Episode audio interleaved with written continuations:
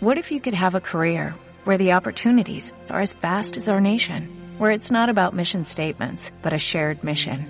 At U.S. Customs and Border Protection, we go beyond to protect more than borders, from ship to shore, air to ground, cities to local communities. CBP agents and officers are keeping people safe. Join U.S. Customs and Border Protection and go beyond for something far greater than yourself. Learn more at cbp.gov/careers.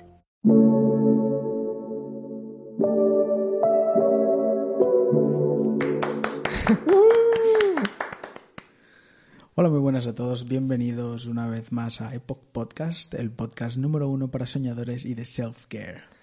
Yo me llamo Anderson Privichuk y estoy acompañado de... Iris Roach.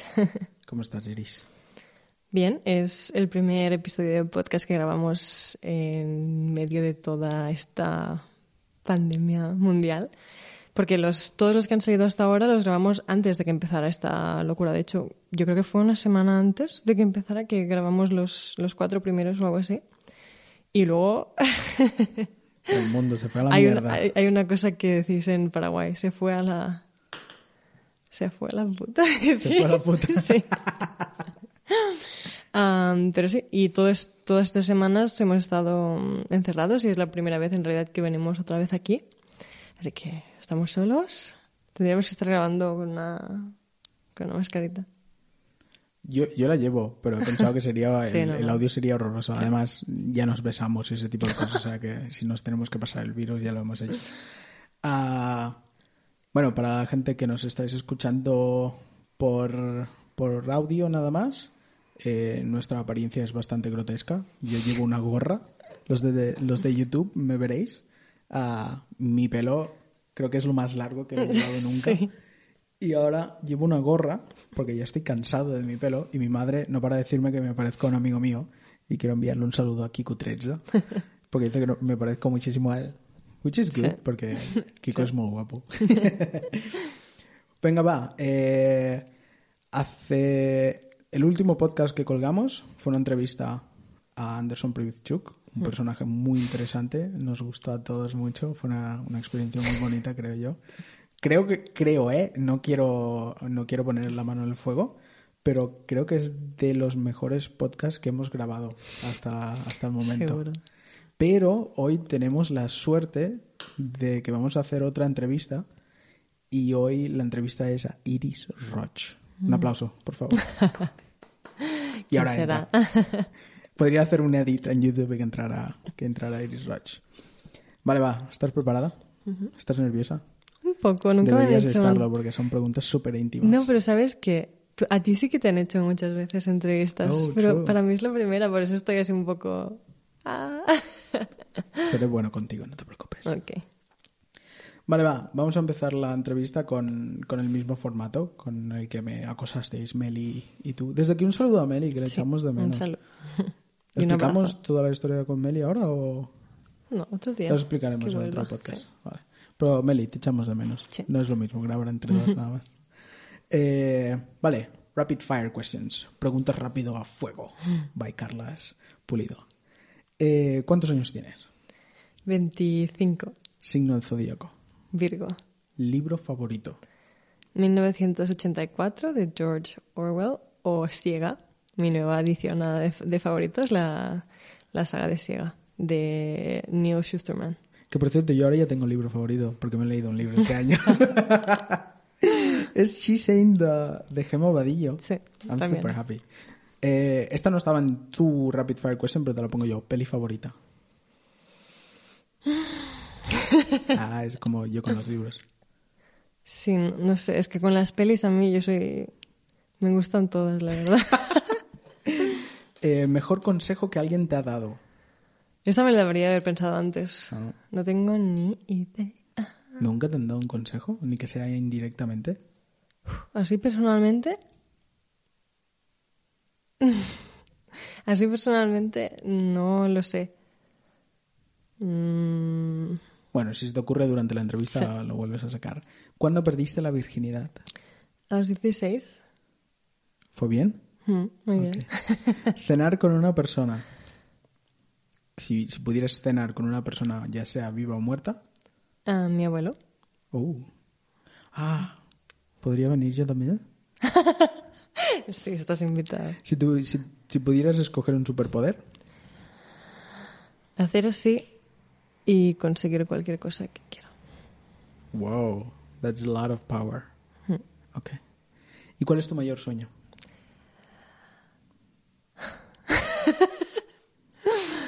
Me estaba planteando esta pregunta mucho estos días. Pensaba que era ser escritora.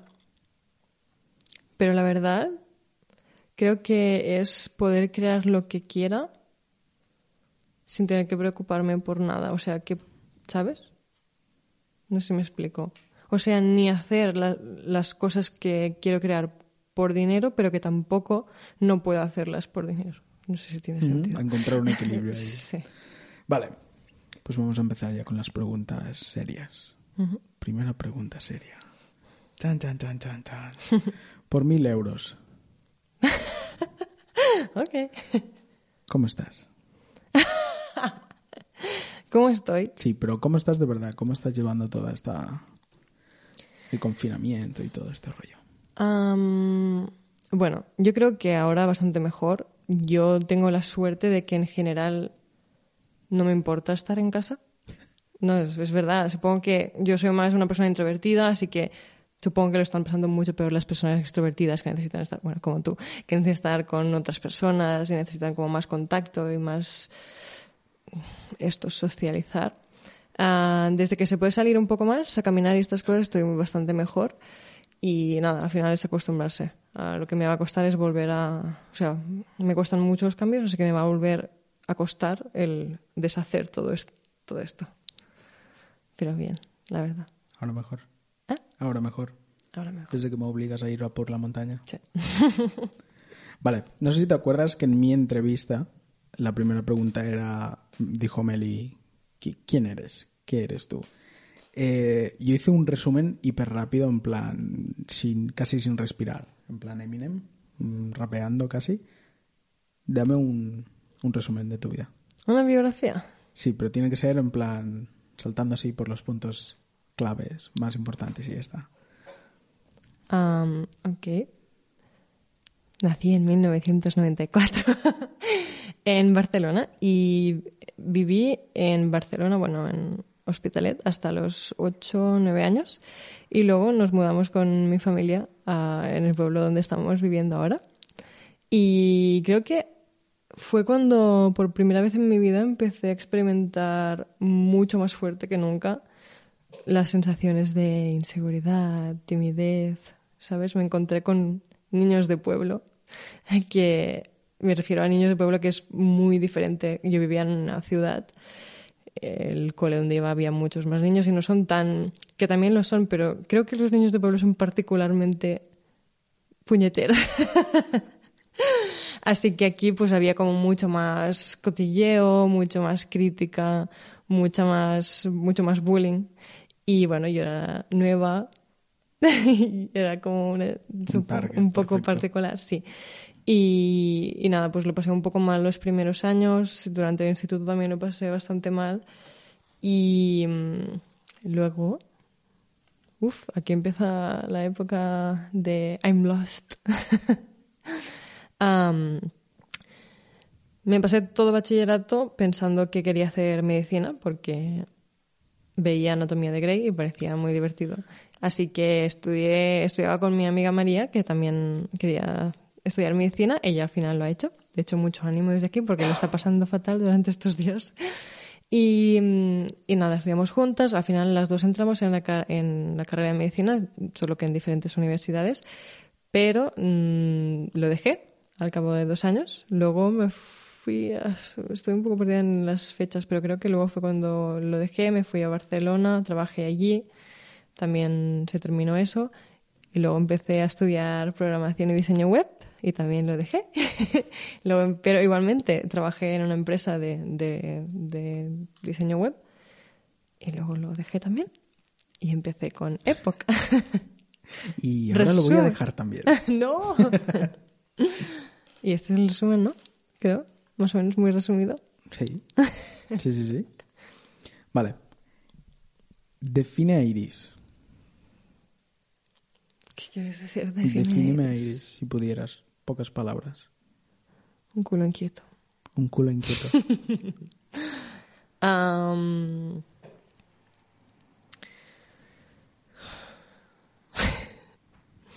Define a Iris. Bueno, es una persona, Particular. es una persona particular, con demasiadas ideas, con un poco de inseguridad. Pero he mejorado mucho con los años también, muchísimo. Y mm, es como que soy, no, no sé si diría como muy, exig- sí, muy exigente conmigo misma. Pero conmigo misma. No, no es lo mismo yo creo que ser perfeccionista. Pero conmigo misma es como que estoy como... No creo... No es ni malo ni tampoco muy bueno, depende en, algunas ocasiones, pero es como que estoy constantemente intentando mejorar cosas, tanto de los- las cosas que hago como de mí misma. Siempre, siempre, siempre. O sea, no hay como un tope en el que yo diga, "Hmm, ¿sabes? Siento bien. No, siempre hay algo que tengo que mejorar. Es una persona que va aprendiendo y mejorando continuamente. ¿La damos por hecha? Esa es la Uf, definición es de que Iris. es muy así. Claro, yo no me habéis dicho nada de estas preguntas y Ah. me están cogiendo un poco por sorpresa. Bueno, yo, yo te he ofrecido si querías saber. ¿Cómo definirías tú a Iris? Eh, lo mismo, particular, cambiante, pero cambiante en un sentido evolutivo, en un sentido positivo. Eh, ¿cómo, ¿Cómo lo dijimos el otro día? Tosuda, Ah, testaruda. testaruda, Resilient. Resiliente. resiliente. Sí, soy muy testaruda. Eso sí, ah, eso es algo de mí que siempre, siempre me ha pasado. Me pueden, puede ser quien sea, puede ser un profesor, pueden ser mis abuelos, pueden ser mis padres, puede ser tú, cualquier persona. Me puedes decir una cosa, me puedes decir que es esto así, me puedes dar una orden o me puedes dar un statement. Yo, si no lo entiendo en mi cabeza, no, no lo voy a aceptar. O sea, no, y, soy muy Doy de- fe. No, no lo acepto, o sea, o hago la mía hasta que lo entienda o te voy a discutir todo el rato hasta que lo entienda, porque no... Pero también cuando lo entiendes y cuando, te- cuando hablamos de algo y te das cuenta de que te has equivocado, también lo entiendes y aceptas. Sí. Te cuesta más, pero... sí, pero no es tanto de equivocarme, no, es, que, es que no, ¿sabes? Mm, No sé, me cuesta mucho eso. No, no sé decirte, vale, y pasar del tema, ¿sabes? Si no, si no, si no lo he entendido en mi cabeza. O sea, un poco, me cuesta un poco que me digan lo que tengo que hacer. Eso, ya está. Ah, pues sí, eso, está ahí en la definición, pues creo que sí. casi top, top 3, ¿eh? Vale, va. Eh, a mí me preguntaste si tenía antecedentes musicales en mi familia. Y yo te pregunto si tienes antecedentes de, de escritores, de entrepreneurs. Y ya que estamos... No, primero contesta esto. Vale. Antecedentes. Antecedentes de escritura. Me parece que tengo algún tío, algo por allí que ha escrito un libro y ha publicado Sí, un ¿no? libro. Sí. Pero de escribir, de escribir es en particular, mi abuela solía escribir mucho, mucho todo. En plan, cómo se sentía, sus días, ¿sabes? La- las excursiones, lo escribía todo. Pero siempre dice ella que siempre ha querido escribir un libro de su vida, pero nunca lo ha hecho, así que de esta parte solo tengo esto. De emprender, mi abuelo sí que... De hecho, mi abuelo no trabajó nunca por ninguna otra persona. Me lo dijo mi tía. Eh, Él dijo, yo nunca voy a trabajar por otra persona. Y nunca trabajó por otra persona.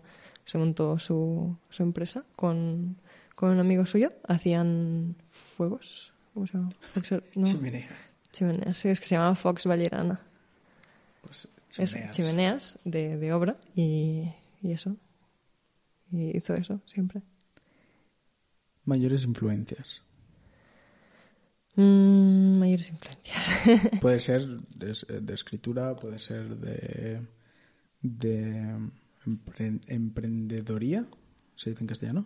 sí, algo así. Em, ahora mismo, claro, estoy muy, en- muy puesta, digamos, en este mundo de, de emprender, de crecimiento personal y todo esto. Así que estoy como lo que decíamos, constantemente intentando mejorar, aprender más y siempre estoy como, ¿cómo se llama? Mm, buscando nuevas inspiraciones y también leyendo mucho de, de las, las, personas que me gustan mucho. Algo que sí que me, he dado cuenta con el tiempo es que yo, por ejemplo, no, no diría que, era, que no se me daba bien los estudios, por ejemplo, porque cuando me ponía pues podía sacar muy buenas notas, pero no me gustaba en particular, no, no, no disfrutaba, digamos, ni del instituto ni de la universidad. Y en cambio ahora estoy como aprendiendo constantemente y me encanta, o sea, no pararía nunca. Y me he dado cuenta de que quizá una de las cosas, aparte de la temática, no, continúo, aparte de la temática, eh, de las cosas que, que estudio, también es las personas que me están transmitiendo mensajes, ¿sabes? Es como que necesito mucho que esa persona me... no sé, que, que, conecte con esa persona, ¿sabes? Que, que me pueda llegar de otro modo, ya no solo con lo que me está explicando, sino como persona. Así que Marifolio, ya sabes, Marifolio me encanta. ¿Qué más? Ahora mismo estoy en Tony Robbins. Tony Robbins. Tony Robbins y es, y pero es ahora, ¿eh? Antes no, antes me costaba. Con Marifolio también me pasó. La primera vez que la descubrí no me gustó. Y como un año después la volví a encontrar y me encantó pero supongo que se, se, nota ¿no? El, la evolución que haces como persona, que de un año para otro una persona no te gusta y luego la vuelves a ver, ¿sabes? Y es como tu mayor inspiración. Supongo que en ese año yo cambié algo de mí y cuando había evolucionado yo como persona, entonces conseguí conectar con ella.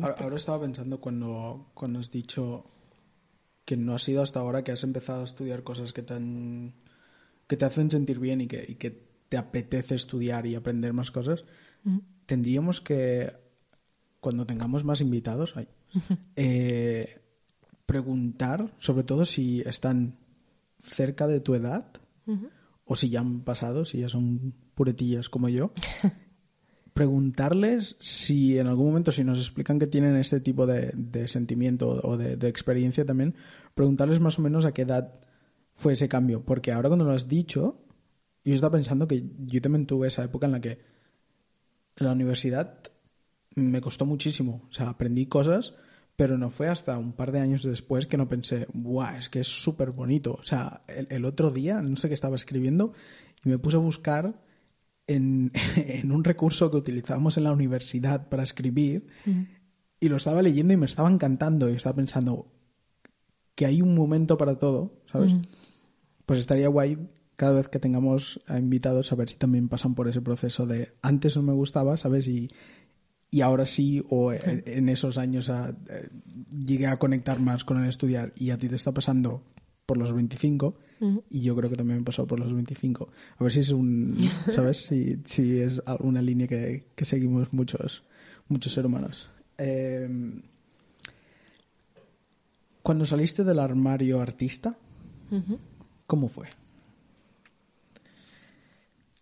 Porque yo creo que fue bastante diferente a, por ejemplo, a Carlas y yo.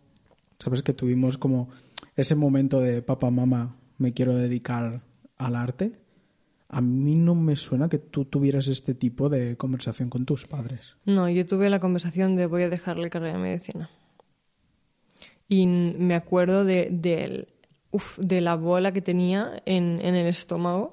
Porque claro, Mm, estaba yo viviendo en, en un piso compartiendo y, claro, todo en ese momento me lo estaban pagando mis padres y, y, ya llevaba yo un tiempo estudiando, ¿sabes? Entonces sentía como, ¿cómo les iba a decir, ¿sabes? Que todo este dinero, y además para mis padres, que no es que les sobrara, de hecho, incluso mis abuelos estaban teniendo que ayudar porque si no yo no habría podido empezar, bueno, irme allí a estudiar.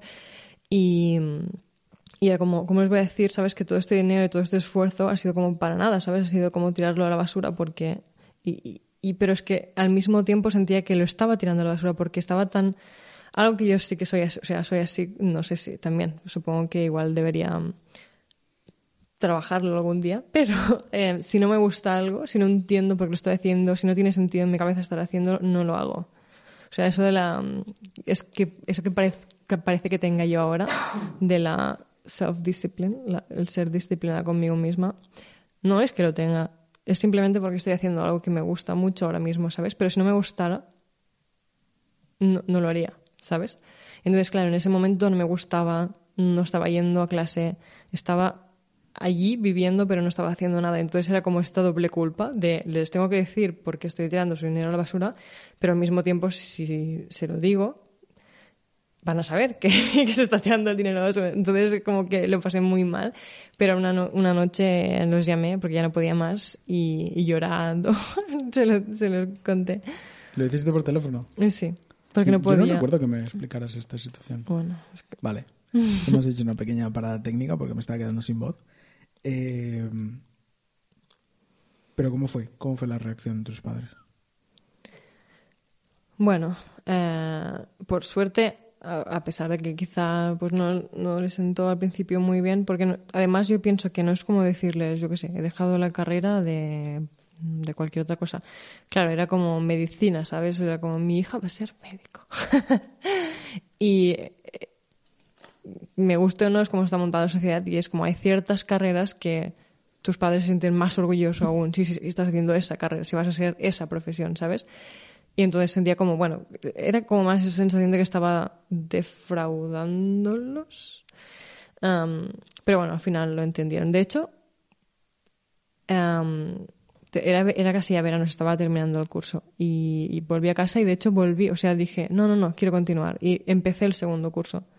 ¿sabes? O sea, hice la conversación y luego dije, no va, ¿sabes? Quizás estoy confundida, quizás solo porque es el primer año y todo el mundo dice dice que luego mejora, entonces empecé otra vez el segundo año y, al cabo de cuatro meses dije, vale, no, es que no, no es, no es mi sitio, no es mi, no es mi lugar. O sea, realmente estaba como cada día, no sé, no, no, sentía que estaba donde tenía que estar, si, si, tiene, si tiene algún sentido decir eso. Aparte de eso, pues luego fue, la verdad, una etapa muy caótica porque creo que no hay sensación peor que no saber qué hay en tu... No peor, no sé si, no sé si es que debería ser así, pero quizá tal y como está montado todo y tal y como enfocan tu vida desde el colegio y todo, es como que siempre tienes un paso después, ¿sabes? Eh, hay el cole, y luego hay la ESO, y luego hay el bachillerato. Cuando acabas el bachillerato hay la carrera. Después de la carrera hay el trabajo, ¿sabes? Después del trabajo siempre hay como, tienes ese paso de certidumbre que hay después de esa cosa. Pero cuando lo dejas todo y no sabes por qué lo estás dejando, no sabes realmente qué es lo que quieres hacer, no tienes ese... Yo supongo que es, es más jodido que en el caso de, Carlos Puli y en mi caso que era como voy a dejar los estudios pero mm. quiero hacer esto en concreto. Y en tu caso era como voy a dejar los estudios pero no sé qué hacer. sí, porque eh, en realidad, bueno, yo siempre tenía como esta cosa de que quería ser escritora. Mm, siempre me ha gustado mucho escribir, me encanta leer y es como, bueno, aún lo es, es uno de mis sueños, quiero escribir libros. pero en ese momento, o sea, yo no era, bueno, no sé, no tenía nada, o sea, no tenía canal de YouTube, no tenía ningún tipo de audiencia, ni, ni me lo planteaba empezarlo. Entonces era como, claro, quieres escribir. Bueno, pero ya está, ¿sabes? O sea, es un hobby, una parte, nunca vas a tener, o sea, escribir un libro, dedicarte y realmente vivir de tus libros es algo muy complicado. O sea, solo la gente que realmente tiene audiencias grandes y que puede vender muchos libros, libros puede dedicarse a ello, pero igualmente no se va a hacer rica, al menos aquí en donde estamos. Tendrías que vender muchísimos libros para vivir bien de, de escribir. Entonces era como, vale, sí, quiero hacer esto, pero igualmente tengo que encontrar ese plan B que no sé cuál es, no sé cuál va a ser, no sé qué me gusta. Y, pensaba en trabajos, carreras, me hacía listas. De hecho, cuando ya estábamos juntos, no sé si te acuerdas que te viene un día con una lista de cosas, de opciones, con... Pero realmente no había nada, nada, nada allí que dijera esto, esto es lo que me veo haciendo toda mi vida, ¿sabes? Así que era como ese vacío, ese, pensar en mi, futuro y verlo negro y me estresaba, me, daba muchísima ansiedad. ¿Qué te hizo dar el paso a dejar la carrera? No, yo creo ¿No hubo un momento clave en el que dijeras, paquete? Sí, sí. Ahora que dices me acabo de acordar de una tarde. Em, estaba sentada en el sofá y tenía los apuntes en la mano. El día siguiente tenía un examen de, de anatomía pero de anatomía práctico. Uf, y además era, tú sabes lo, mal que se me da los espacios físicos. Y teníamos que ver, por ejemplo, una lámina de un cerebro y decir dónde estaban cada cosa, ¿sabes? Pero solo una lámina y, y, me agobiaba. Pero yo sabía que si yo estudiaba esa tarde, aprobaría el examen y todo iría hacia adelante, pero no podía, o sea, no había manera de ponerme a estudiar. O sea, no sé cómo explicarte. No, no, no, no quería, no sé, no sé si me explico. Era como, estudias, apruebas, todo va bien, pero no quería.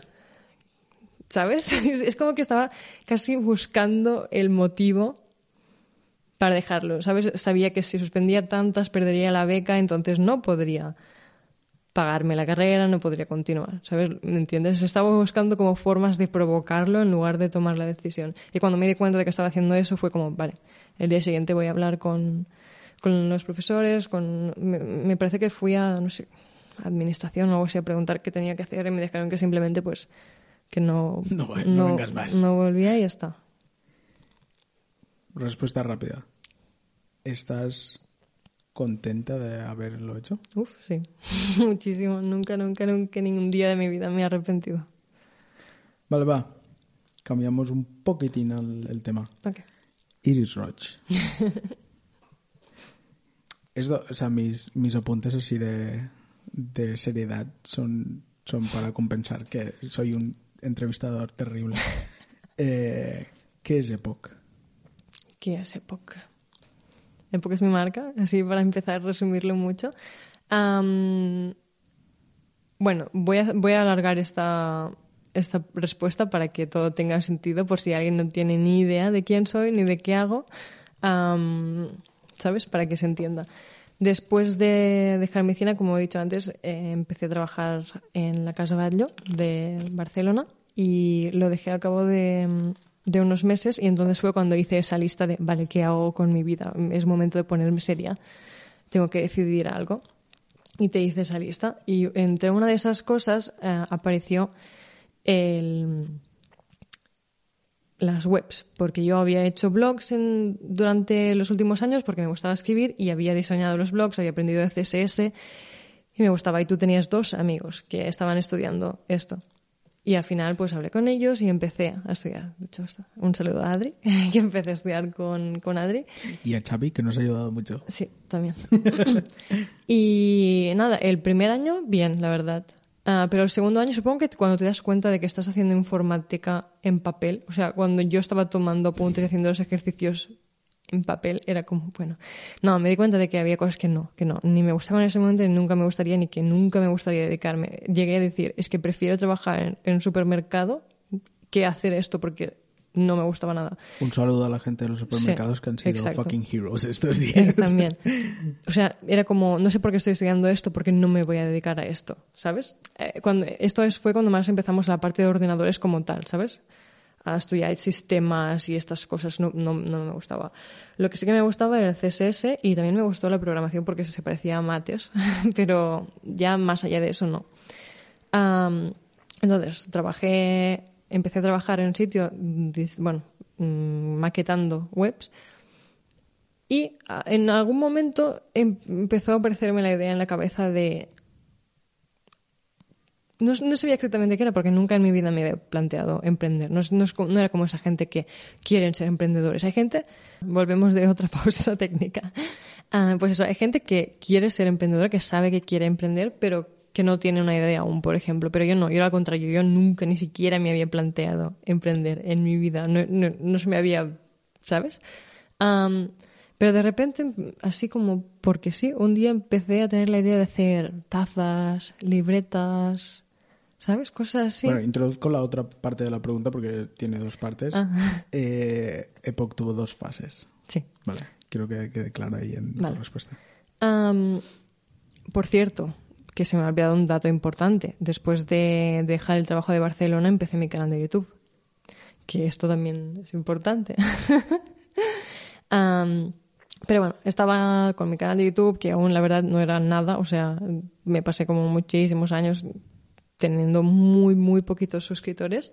pero bueno, tenía dos canales de YouTube. De hecho, tenía eh, mi personal, que era como un poco más artístico, y tenía otro que era un canal de BookTube, que era de libros, que este ahora mismo no lo tengo y nada, iba haciendo, estaba estudiando y me, vino esta, esta, idea. Pero la idea era que los productos, las tazas, no era como solo una taza. En mi cabeza era como algo, una taza, un producto que significara algo para ti, que fuera algo como muy importante, que te recordara algo, que te hiciera, ¿sabes? Como recuperar las ganas de luchar por un sueño. Siempre he tenido como esta cosa de querer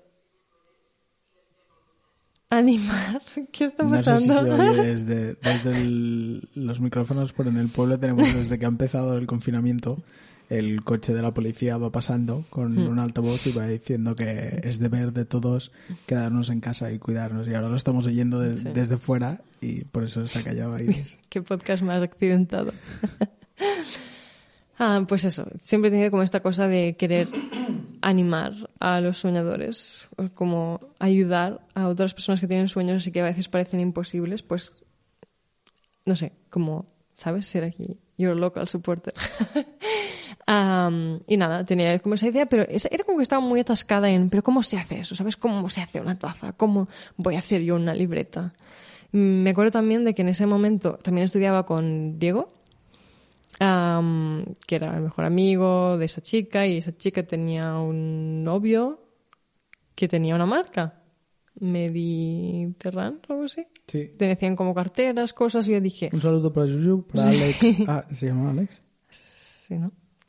Sí, ¿no? Creo que sí. Bueno, em, en fin, tenía una marca y yo pensaba, ah, pues, ¿sabes? Es la única persona así que conozco joven que esté haciendo productos, ¿sabes? Y yo pensaba, no sé, al final nunca me puse en contacto con él, la verdad. Pero bueno, lo dejé así un poco apartado. Empecé a trabajar haciendo webs y ya como que empezó a crecerme más esta necesidad, ¿sabes? De, de hacer esto. Ya casi que en los últimos días es como que solo podía pensar en eso, en empezar este, en este proyecto. Y ahorré, los últimos meses del trabajo ahorré y que en realidad solo fueron como mil o dos mil euros que ahorré y ya con eso empecé. Como tenía el canal de libros, la empecé haciendo merch literario, o sea, tenía- sa- sacamos tres productos al principio. Un- una taza de Harry Potter, una bolsa de tela de Harry Potter y una camiseta que ponía Book Nerd. Así que era como todo muy de libros. Y al principio solo hacíamos cosas de series, de libros. Era como así como merch. Y el nombre diferente se llamaba Epoch Collections. Y bueno, iba. Iba. Fue un principio un poco lento, duro. La Pero verdad. la gente nos dio bastante apoyo. Sí. La gente se portaba muy bien con nosotros. Pero llegó un momento, hay algo que siempre también me ha pasado, que es como que necesito, no necesito, es como que no me gusta si lo que yo hago es más de lo mismo. No sé me explico. Entonces me empecé a dar cuenta de que había muchísimas tiendas también del mismo estilo, quizá no del mismo estilo exactamente, pero que hacían cosas similares. Al, al fin y al cabo nosotros también estamos haciendo una taza de Harry Potter, no estábamos haciendo nada original como tal, era como una, un merch de algo que ya existía. Puede que su función tampoco fuera tan profunda. en- Hmm, Claro, entonces estaba un poco, si te fijas, mi idea principal era esa, ¿no? Hacer como una taza, algo que fuera especial, algo que te animara, algo que te... ¿Sabes? Y estaba muy desconectado de lo que estábamos haciendo. Estábamos haciendo un mes literario, que está súper bien, pero no conectaba nada con, con mi idea del principio. Y yo creo que un, año de haber empezado en esto, ya empecé a ver que no, algo no estaba funcionando. Yo no me sentía conectada con, con mi propia marca, con nuestros propios productos, sino no tenía como ganas de continuar. Empecé ah, un curso de Marie Forleo, ah, B-School, y allí fue cuando hice uno de los ejercicios que yo me había... ¿Sabes? ¿Sabes cuando alguien te dice una cosa muchas veces en plan, para hacer, para tener éxito en esto tienes que hacer esto y esto y esto? Tú dices, ah, no, pero esto no, ¿sabes? Esto no es lo que... bah". Bueno, pues una de esas cosas era hacer un, definir tu ideal client, tu cliente ideal, ¿vale? Y hay como una ficha con preguntas de esta persona y tú te tienes que imaginar un poco cómo es, visualizarla mucho en tu cabeza. Y yo empecé a responder estas preguntas y, así, aquí, allí fue cuando vi muy claro el vacío entre lo que estábamos haciendo y la persona a la que yo quería mm, dirigirme, ¿sabes? No tenía nada que ver. A la persona a la que yo me quería dirigir no le iban a gustar los productos que hacíamos en ese momento. Así que fue como, vale, tenemos que...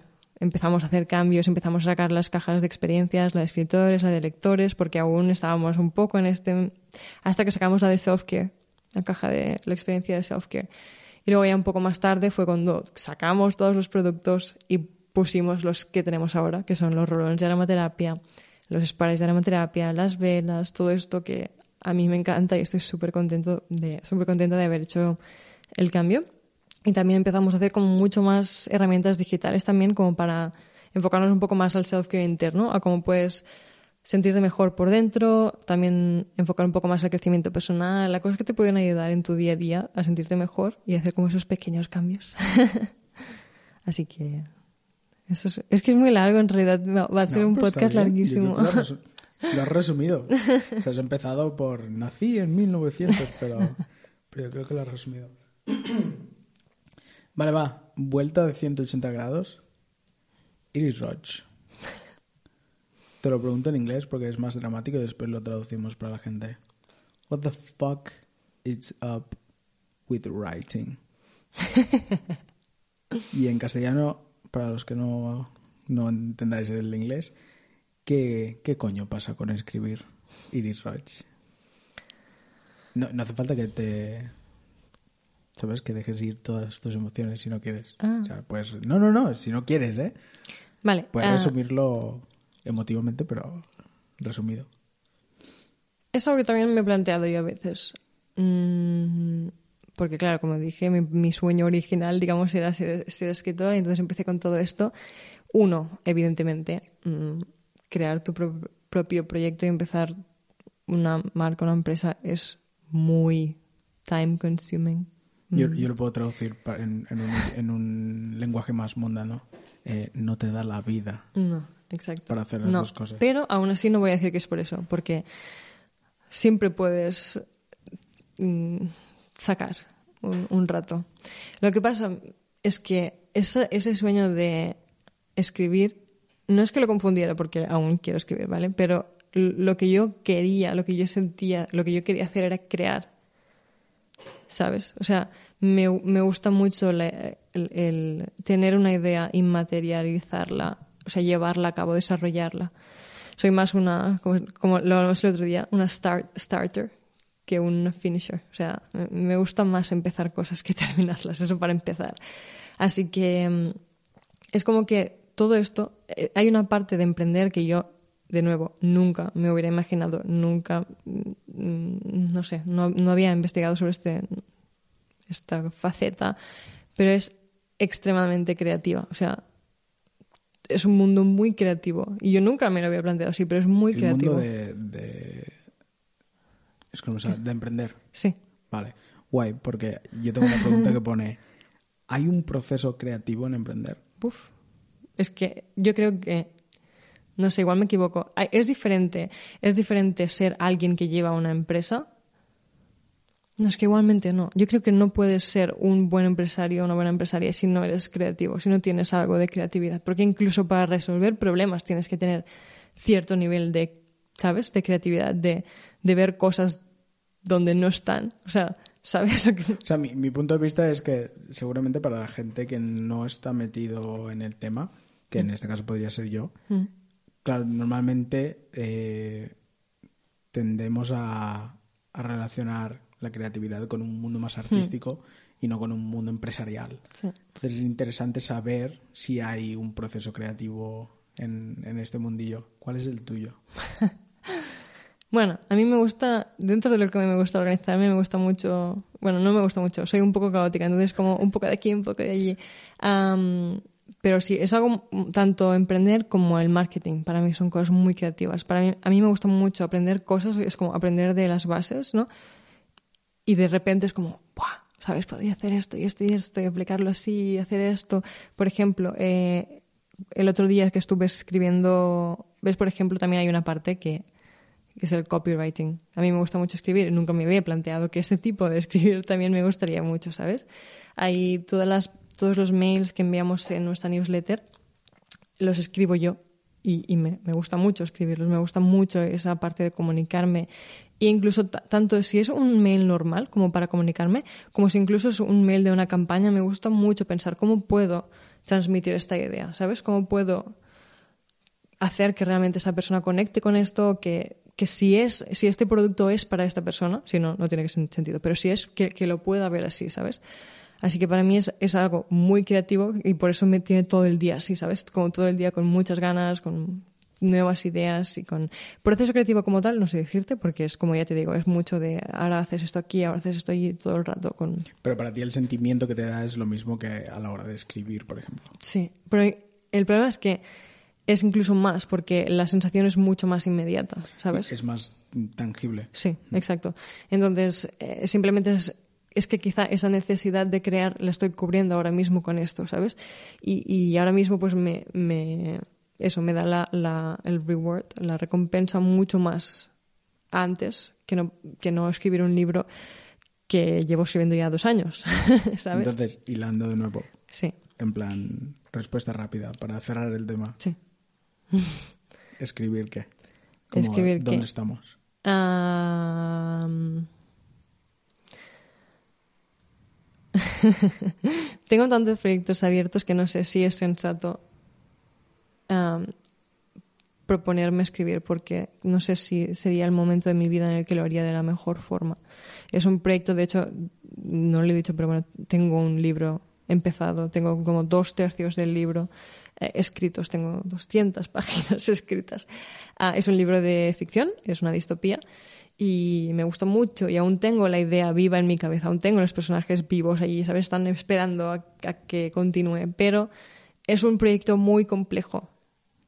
Es, es una distopía, es una, un- una historia muy compleja, entonces no sé si ahora, pensando en tantas otras cosas, intentando hacer tantas otras cosas al mismo tiempo, No le podrías dar el respeto que se merece Exacto. al proyecto. Y no sé si lo haría de la mejor forma. Aún así, no descarto, o sea, no descarto el pensar, pues voy a intentarlo, ¿sabes? Mañana, yo qué sé, ¿sabes? Pero tampoco quiero que sea como otra tarea más en mi lista, porque hay como la, la capacidad que tiene cada uno para hacer tantas cosas es limitada, ¿sabes? Cuando intentas hacer mil cosas al mismo tiempo, entonces, pues quizá ahora pues estoy más centrada en construir esto, porque sé que es el momento, sé que es el momento que, que le tengo que dar esta atención, pero también sé que habrá un día en el que quizá pues voy a tener más ayuda, un equipo que, en el que yo no tenga que estar haciendo, ¿sabes? El- Absolutamente sí, todo. absolutamente todo, y que me deje un poco más de espacio, aunque sean dos horas al día, para poder escribir. Entonces sí, pero ahora mismo, pues eso. No, no es que no quiera, pero hay que, hay que saber cuándo es. Hay una frase que me gusta, que es, puedes hacerlo todo, pero no puedes hacerlo todo al mismo tiempo.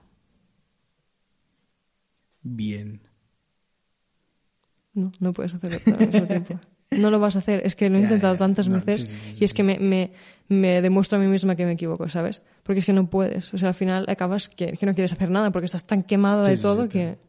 Y eso es un, es, es un nivel al que acostumbramos a llegar muchas veces con muchos procesos creativos y estaría bien intentar quedarnos lo más lejos posible del, del quemarte, Sí, que en, ingl- en inglés es el burned out. Sí. Eh, ¿Crees que algún día combinarás los dos mundos? Escribir y emprender. Esta pregunta la has añadido hace no, poco. ya estaba. Por eso, esta mañana, es que esta mañana hemos tenido una conversación muy bonita con Iris, porque os explico la situación. Yo me he ido a dormir, no sé, sobre las 12 y poco, algo por el estilo. Ahora puede que escuchéis la... A mí me da un poquitín de mal rollo. Me parece un poco película de ciencia ficción, en plan La Purga o algo por el estilo, ¿sabes? A partir de las 8 nos, de, de las 8 nos podemos matar entre todos o algo por el estilo. Eh, pues eso, yo me he ido a dormir sobre las 12 o algo por el estilo. Me he despertado a las 3.44, que por cierto, no te he explicado la historia, pero todas las veces que me estoy despertando en medio de la noche es a las 3 y 44 en punto. Wow. It's creepy as fuck. I was like, ah, this is a fucking ghost. Eh, bueno, me he despertado a las 3.44 y he visto luz, porque ahora no estamos durmiendo en la misma habitación, Iris y yo, y he visto luz en su ventana. Y he pensado, se ha dormido con la luz encendida. He ido a, a su habitación en plan, si está durmiendo, intentar abrir la puerta poco a poco y apagarle la luz, ¿sabes? Para que pueda dormir bien y oigo que hay ruido dentro. Abro la puerta y me encuentro a Iris con, con una, no sé, con- no sé qué tenías aquí al lado, pero tenías la libreta encima, te giras y me dices, what? Y digo, what the fuck, Iris? Mañana te lo explico. Y yo, ok. Y me fui. Entonces esta mañana hemos tenido una conversación sobre qué estaba haciendo a las 3 de, la madrugada y más o menos tiene que ver con este tópico de, de si vas a combinar los dos mundos, escribir y emprender.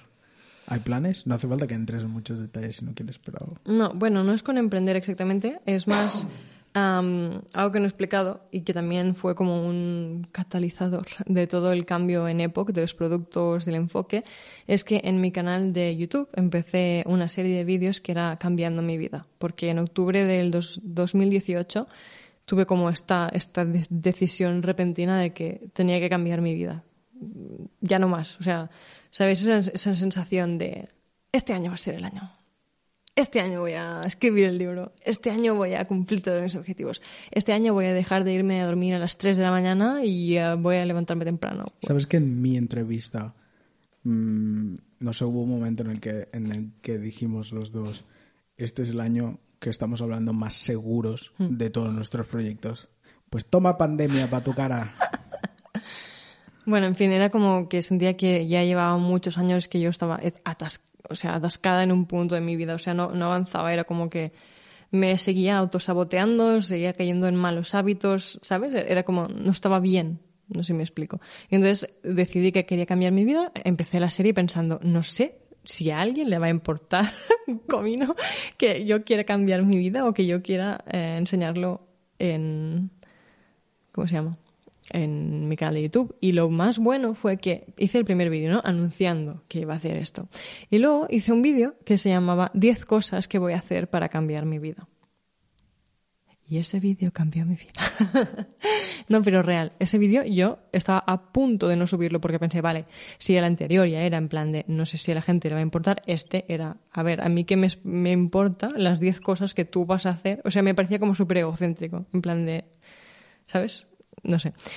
Ese vídeo fue como de los primeros vídeos en mi canal que se hizo bastante viral y a partir de ahí empecé a ganar muchos suscriptores de gente que quería cambiar su vida. Y fue como mi primera eh, darme cuenta de que hay mucha gente en el mundo que quiere cambiar su vida.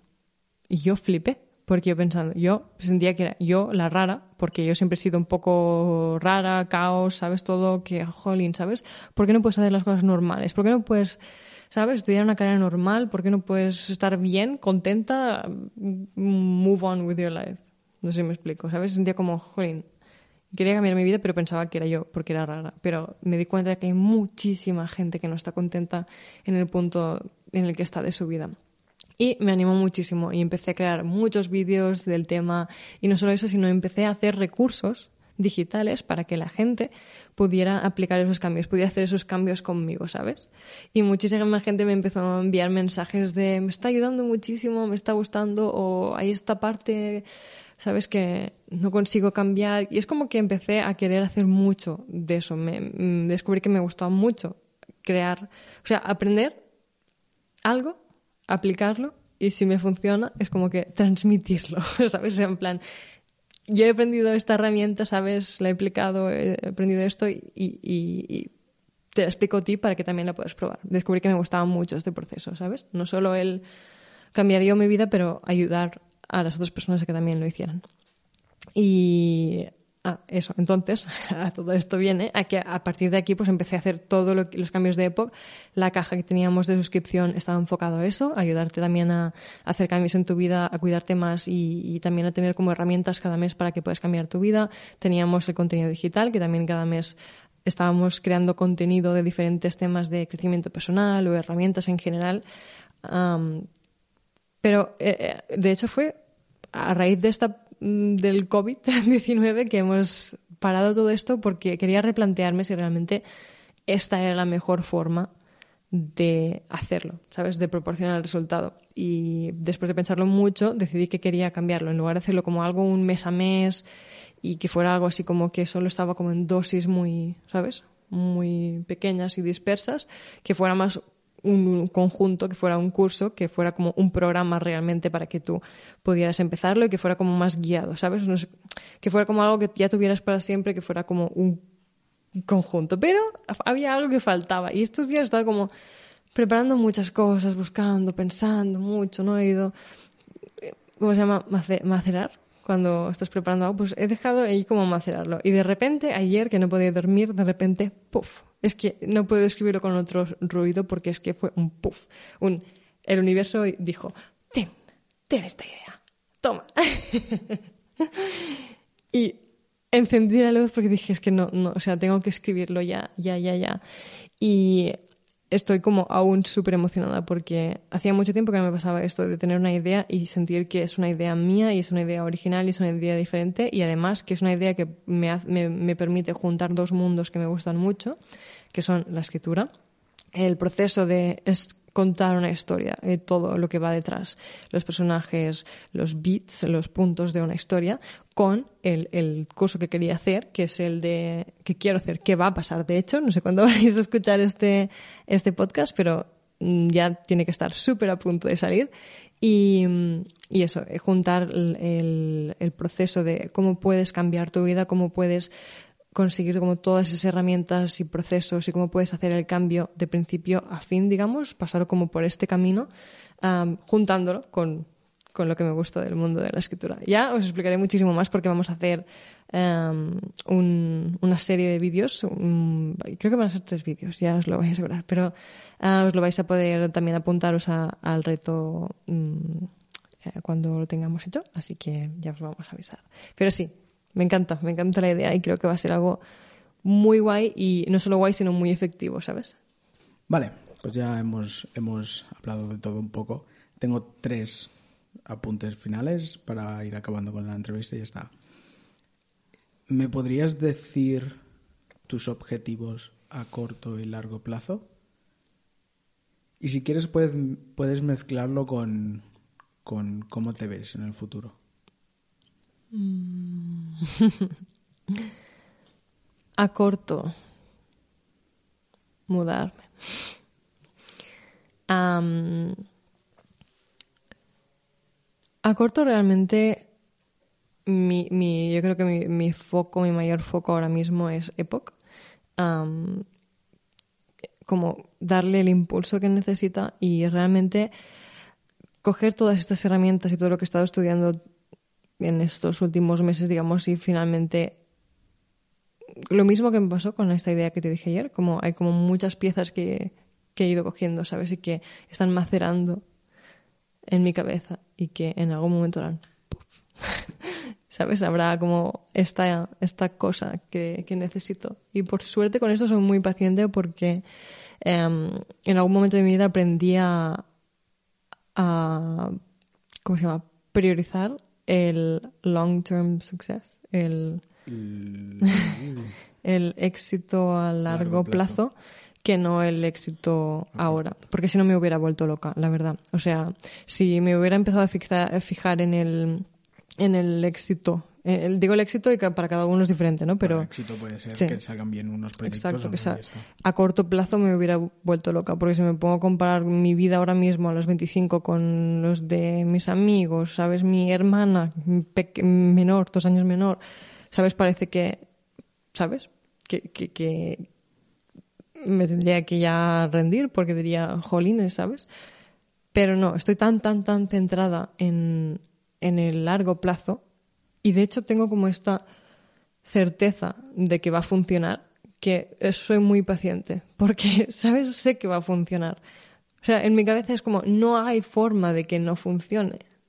No sé ni explicar de dónde viene esa certeza, quizás porque soy muy testaruda. es como que va a funcionar y hasta que no funcione yo no voy a parar.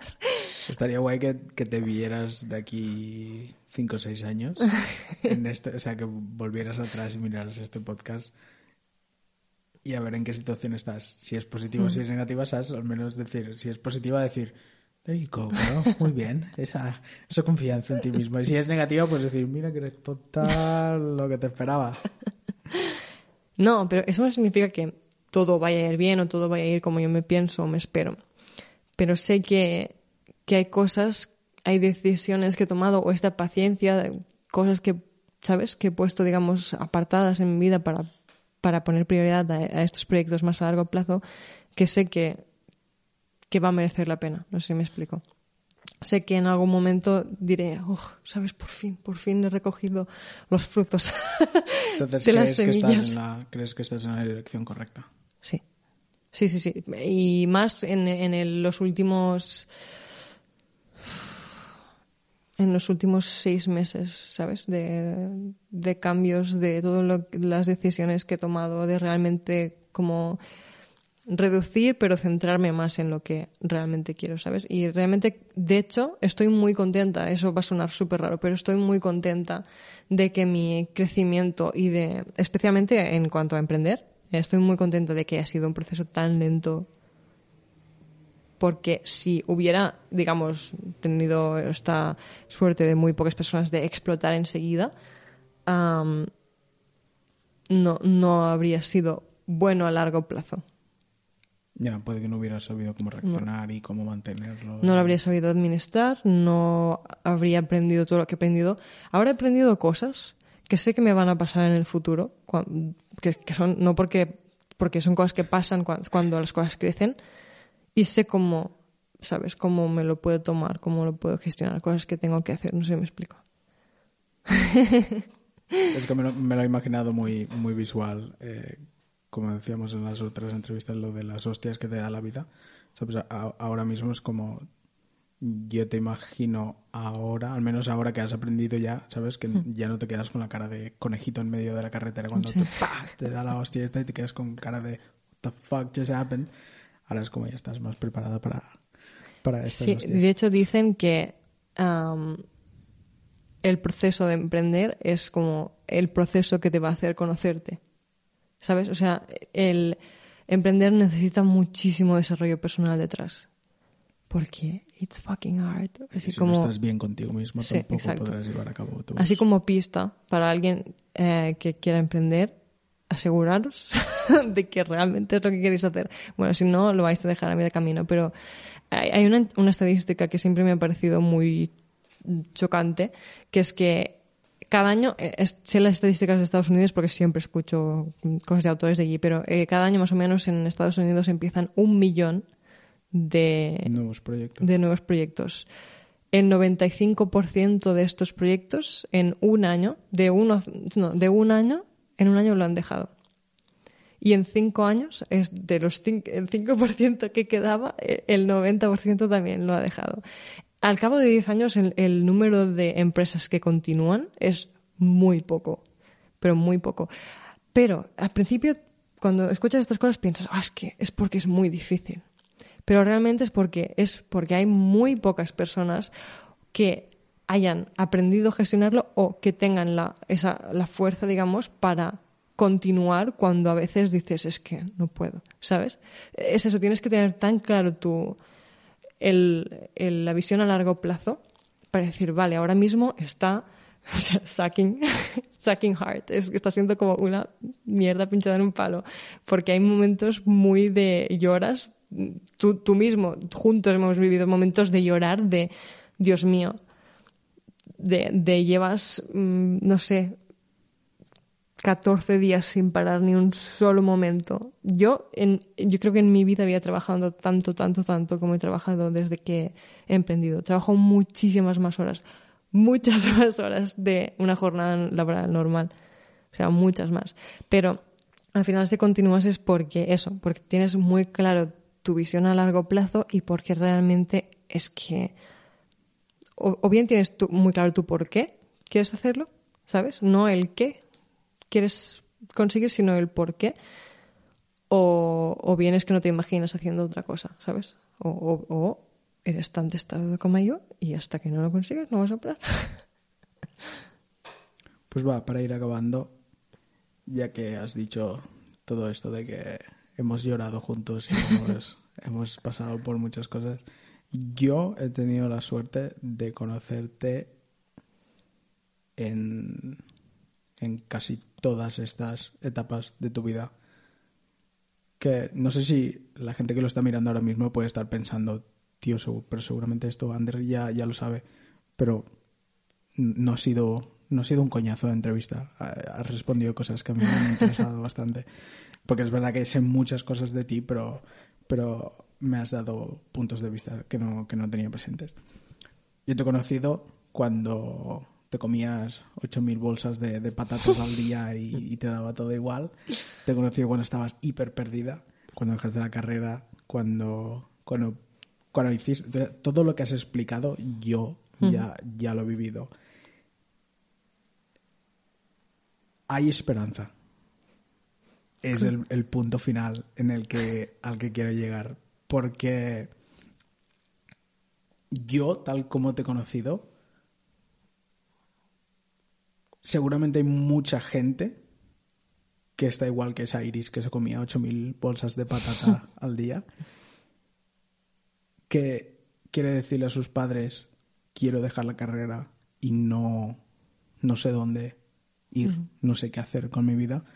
Estoy segurísimo de que hay muchísima gente que se siente igual.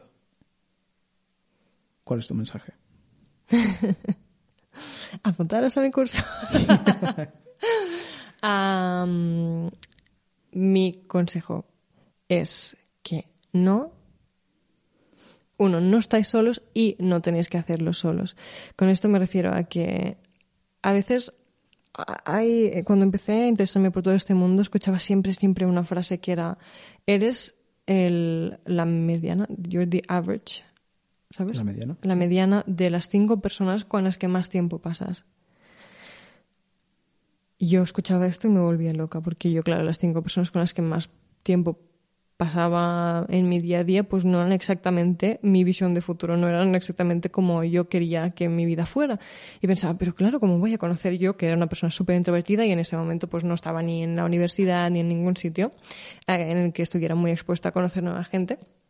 Y, y, y luego me di cuenta de que a veces, bueno, obviamente si tienes la oportunidad de juntarte con personas en persona que, que te apoyen o que, que te hagan crecer, go for it. Pero si no, recuerda que hay un mundo que se llama Internet y que a veces no hace falta que pases tiempo con esas personas físicamente, pero que el simple hecho de escucharlos en los podcasts, en los libros, en sus vídeos, en todo lo que transmiten, ya es pasar tiempo con esa persona, porque estás absorbiendo de sus pensamientos, de sus experiencias, de sus conocimientos.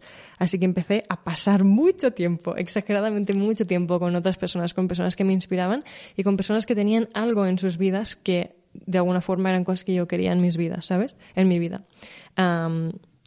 Eh, así que eso, es como el no tienes que hacerlo solo en el sentido de que hay mucha gente que ya ha pasado por todo esto y lo ha superado y ha conseguido, ¿sabes?, pasar de, de este punto en el que estás tú ahora a un punto en el que tú quieres estar. Entonces, en lugar de revoltearte y pasarte como tres o cuatro años como yo me pasé, ¿sabes?, perdida y sintiéndome fatal, puedes intentar aprender de estas personas, ¿sabes? Leyendo sus libros o eso, escuchándolos, porque te va a ahorrar muchísimo tiempo y mucha de esta sensación de de estar como de ser el raro que está perdido mientras todos tus amigos están consiguiendo todo lo que quieren.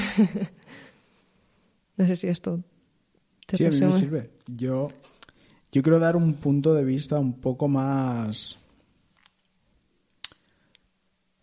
No sé si llamarle aburrido, como más racional, porque yo entiendo que tú ahora mismo te estás nutriendo de este tipo de mensajes y estás súper rodeada de, de esta energía de gente que, que- que ya ha conseguido todos sus objetivos y que, y que te está diciendo continuamente tú también puedes hacerlo. Si hay gente como yo que puede ser... mm, ¿Cuál es la palabra que utilizaste el otro día? ¿Escéptico? Mm, ¿En castellano? escéptico.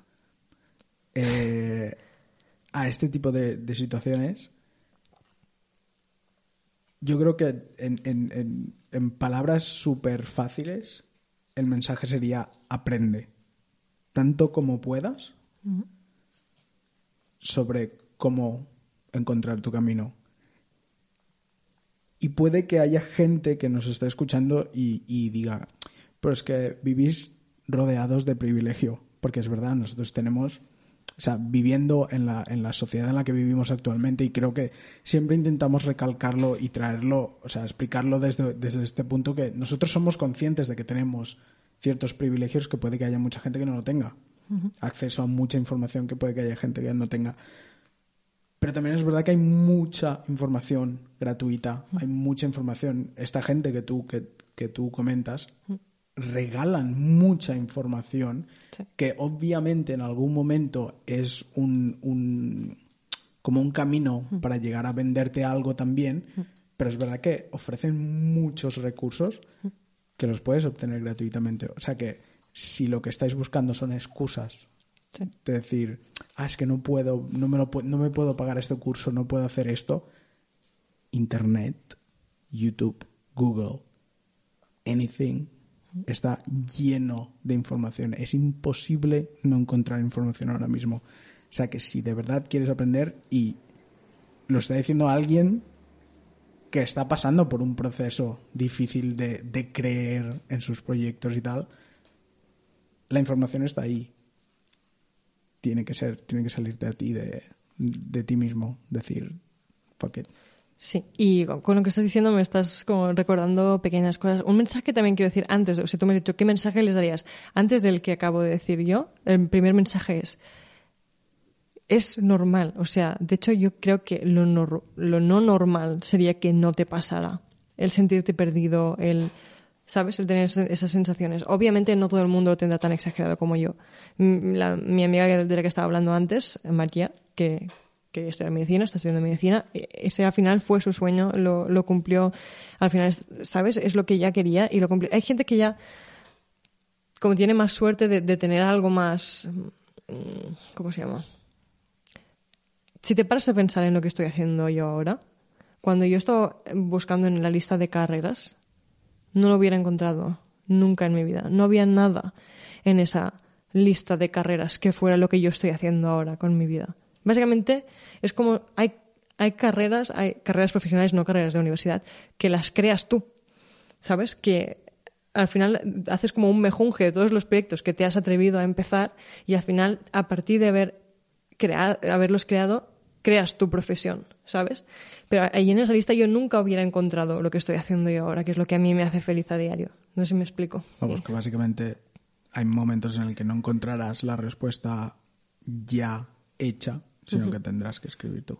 Claro, exacto. Tendrás que, que hacerla tú. Y por eso digo- digo, no, no es, no es tu culpa. O sea, realmente nadie nos está explicando cuando estamos en el, en el, El colegio. Al acabarse, eh, puede que te vayas a la puta. Claro, es que realmente hay cosas que no te explican nunca y que son herramientas que yo ahora no podría vivir sin ellas, de verdad. O sea, las cosas que me han hecho a mí cambiar tanto, tanto de mentalidad, es que de verdad es increíble y ahora voy a explicar más en otro de esto, pero los cambios que he hecho, que he hecho yo no son de, ah, he cambiado un poco. No, es que soy totalmente diferente. O sea, no me reconozco ni yo. O sea, son cosas de realmente de blanco a de negro a blanco, vamos a decirlo mejor, ¿sabes? O de blanco a negro. ¿Por qué? No, pero bueno, sí, es verdad que tiene una connotación más negativa el negro, pero yo no, no, lo, veo, no lo asocio nunca. Era broma, ¿eh? Ya lo sé, pero eh, a- aparte ya otro tema, pero yo nunca, nunca lo asocio a, a un color de, de piel ni nada. Es más el negro porque yo cuando intento definir mi época en esa vida digo, estaba en una etapa muy oscura. Oscura. O sea, era muy oscuro todo, ¿sabes? Por, porque yo me sentía así, ¿sabes? No me sentía como luz, me sentía como una bola de oscuridad porque estaba todo el día apagada. Así que eso, no, no es tu culpa no saber, no es tu culpa estar perdido, es eso, es muy normal que te pase. Lo que pasa es que, bueno, pues hay gente que quizá hay gente que está perdida pero no lo ha aceptado aún también, porque yo te digo que cuando estaba trabajando en la casa en la casa Batlló, todos eran universitarios, todos habían terminado su carrera universitaria y todos estaban trabajando en la Casa Batlló, no porque no encontraran trabajo, sino porque habían terminado carreras de derecho, de filosofía y se habían dado cuenta de que no querían hacer eso después de terminar toda la carrera, ¿sabes? Hay así de personas que estudiaron una carrera universitaria y luego se dan cuenta de que la han hecho porque, bueno, porque era lo que tenían que hacer, porque es lo que haces después de bachillerato, empezar una carrera, eliges una y bueno, ya veremos. Y luego te das cuenta de que no quieres ser abogado, quizá, ¿sabes? Así que es eso, mm, es más, más normal de lo que se hace conocer. Yo creo que podríamos hacer otro programa en el que es que ahora mismo no, no tengo no tengo información y no sé hasta qué punto tendrías tú para hacer mucho más rato, pero podríamos buscar ejemplos de gente que que hayan empezado sus proyectos y hayan conseguido sus objetivos después de los treinta y pocos.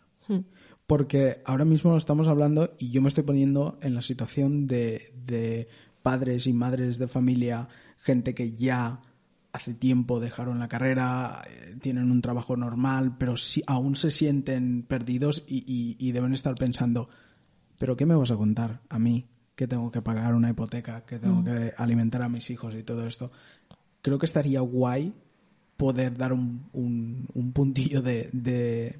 Hay una luz al final del túnel. Creo que ahora mismo no podríamos hacerlo, podríamos dejarlo para el próximo programa, pero yo creo que es imposible que no haya ejemplo de gente que, que lo haya hecho, que haya conseguido cumplir sus objetivos Sí. después de los 30 y algo, Sí. incluso más. Yo pr- primero con eso creo que E incluso más. Con eso creo que evidentemente, de nuevo, estoy en una posición privilegia- privilegiada para hablar, pero ya sabes que yo soy testaruda con esto y creo que siempre, siempre, siempre, aunque a veces parezca que es muy difícil, yo creo que si hay ganas, encuentras la forma. Es que, ¿sabes? Quizá tardas 10 años. Porque hay pruebas así en el mundo de gente que lo, ha- que lo ha hecho, ¿sabes? En condiciones que dices, ¿cómo lo has hecho? Y lo han hecho. Cuando hay ganas, encuentras la solución. Mm, ah, y también eso. Con Puede que cueste más, ¿eh? A la gente que, de nuevo, si me pongo en la, en la piel de la gente que, que está en situaciones más, más comprometidas económicamente, puede que cueste más, pero Sí. tiene que haber alguna manera. Obviamente. O sea, por eso te estoy diciendo que hay, hay ejemplos que dices. Lo- solo sabes tú cómo lo has hecho, porque Los tenemos que traer. El próximo programa tiene que ser. este. Y con esto también mm, quería decirte que creo que una de las cosas que más me mueven, más, digamos, mi porqué, digamos, es que me, me, me apena mucho pensar en la cantidad de sueños muertos que hay. Porque yo solo, es que ya solo pensando en los padres de mis padres, en los padres de mi amiga María, que me, me, me acuerdo de lo que decía su madre siempre, en quizá tus padres, ¿tú, tú, tú sabes qué querían hacer tus padres? Bueno, siempre han tenido caminos diferentes también. Vale, pero Sí, sí, o sea, no Ya están solo- donde, que- donde querían estar. sí, en- sí. piensas en cinco personas más grandes, digamos, que nosotros. Yo puedo encontrar, es que al menos tres que, que tenían sueños que no los han no los han seguido, no los han cumplido. Ya que estamos, un mensaje para toda la gente joven. Tened paciencia con vuestros padres, porque seguramente han pasado por lo mismo. Seguramente más de uno ha estado perdido en su momento. Sí, pero eh, hay como... Al final es una, una cosa social que con la que cuesta mucho luchar, pero a veces hay como esta cosa de, bueno, pues al final es como que tienes que dejar estos sueños aparte y ser un poco más realista, ¿sabes? Ser un poco más adulto y a centrarte en lo que tienes que hacer, ¿sabes? Porque sí, puedes soñar todo el día, pero al final tienes que encontrar un trabajo porque bla, bla, bla, bla, bla, bla, bla. Entonces, por eso te digo que sí, está muy bien ser como traer este punto realista, pero este punto realista es el que muchas veces Ah, hace no, que la punto gente... realista no es que, que- No. que aunque estés mal lo dejes pasar. O sea, al final nunca vas a tener un premio si no lo intentas. O sea, tú te puedes sentar y quejarte de que no estás llegando a un sitio, pero la pregunta es, ¿lo has intentado? ¿Has, has intentado? Ya sé que puede ser muy difícil y, y de verdad no quiero sonar como el típico, es que todo se puede hacer. Ya sé que hay, hay vidas muy jodidas. Pero si no lo intentas, no va- es que no vas a llegar a ningún sitio. Es como si yo quisiera vivir de la música y, y ya no escribo canciones. Es que no, no, no tiene ningún sentido. Es que no quiero sonar así de, No, de claro, utópico, pero, pero, pero es sí. que al final puedes pasarte el día diciendo que, que es mucho más complicado o que, mm, ¿sabes? Dando todos los motivos por los que no podrías hacerlo, por los que tu situación es más complicada, pero bueno, vas a perder todo ese tiempo explicándolo y te vas a quedar en el mismo sitio. Es lo que yo pienso, ¿sabes? Al final es como, al final es prioridades, ¿sabes? Lo que te quiero decir. Y también tener como esa, al final es, es, es todo cosa de la mente, porque al final es, es mm, nuestra forma de pensar es como tiene muchos años, ¿sabes? Entonces como tiene muchos mecanismos de autoprotección que nos creamos nosotros mismos para porque muchas veces es es la idea de lo intentas, pero pero ya lo has intentado alguna vez, ¿verdad? Antes y no ha funcionado y, y, y te has quedado muy mal después de eso. ¿Estás seguro de que vuelves, que quieres volver a intentarlo? Porque igual es que simplemente estás hecho para, para una vida normal, ¿sabes? Es lo que te va diciendo tu cabeza para, para protegerte de este dolor De que... hostias, sí, sí, sí, sí. Bueno, yo creo que el mismo programa que hablemos de, de emprendedores Sí. seniors, podríamos hablar también de, de todo esto de la autoprotección. Ok. ¿Te parece si vamos Sí, sí, sí, que yo me enrollo como una persiana. Eh, como última pregunta, ¿hay algo que no te haya preguntado? Mm, ¿Crees que lo hemos cubierto bastante todo? yo creo que sí. Y si no, ¿sabes qué? Comentarios. Dejad en los comentarios más preguntas. Sí, y de hecho, em, algo que no. Bueno, es que se nota, ¿verdad?, que estamos empezando con esto del podcast y que se nos olvidan algunas cosas. Am, sí, hemos estado como pensando en cómo podríamos, en lugar de simplemente pediros que nos dejéis valoraciones y comentarios y estas cosas y que nos ayudéis a compartir el podcast, hemos pensado en, en qué formas podríamos también de daros las gracias o de que, daros algo a cambio también para ayudarnos en este sentido, en, el, en darnos vuestra opinión sobre el podcast en iTunes o lo que sea. Entonces, si compartís eh, el podcast en Instagram, en Stories, o si nos dejáis alguna valoración en iTunes, o creo que solo se puede dejar en iTunes, pero No estoy seguro, ya, me Sí. informaré.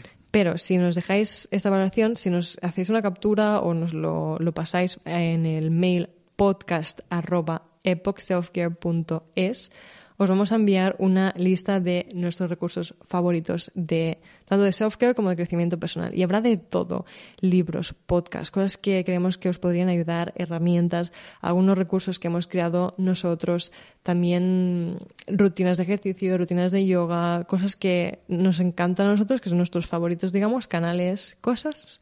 Ah, es una lista de todos los recursos que siempre nos pedís en realidad, así que os lo vamos a enviar.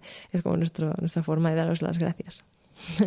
Pues ya sabéis, yo quiero en YouTube subscribers, likes, sharings, lo quiero todo. Nos podéis encontrar en epoch.es, Instagram, arroba epoch.es.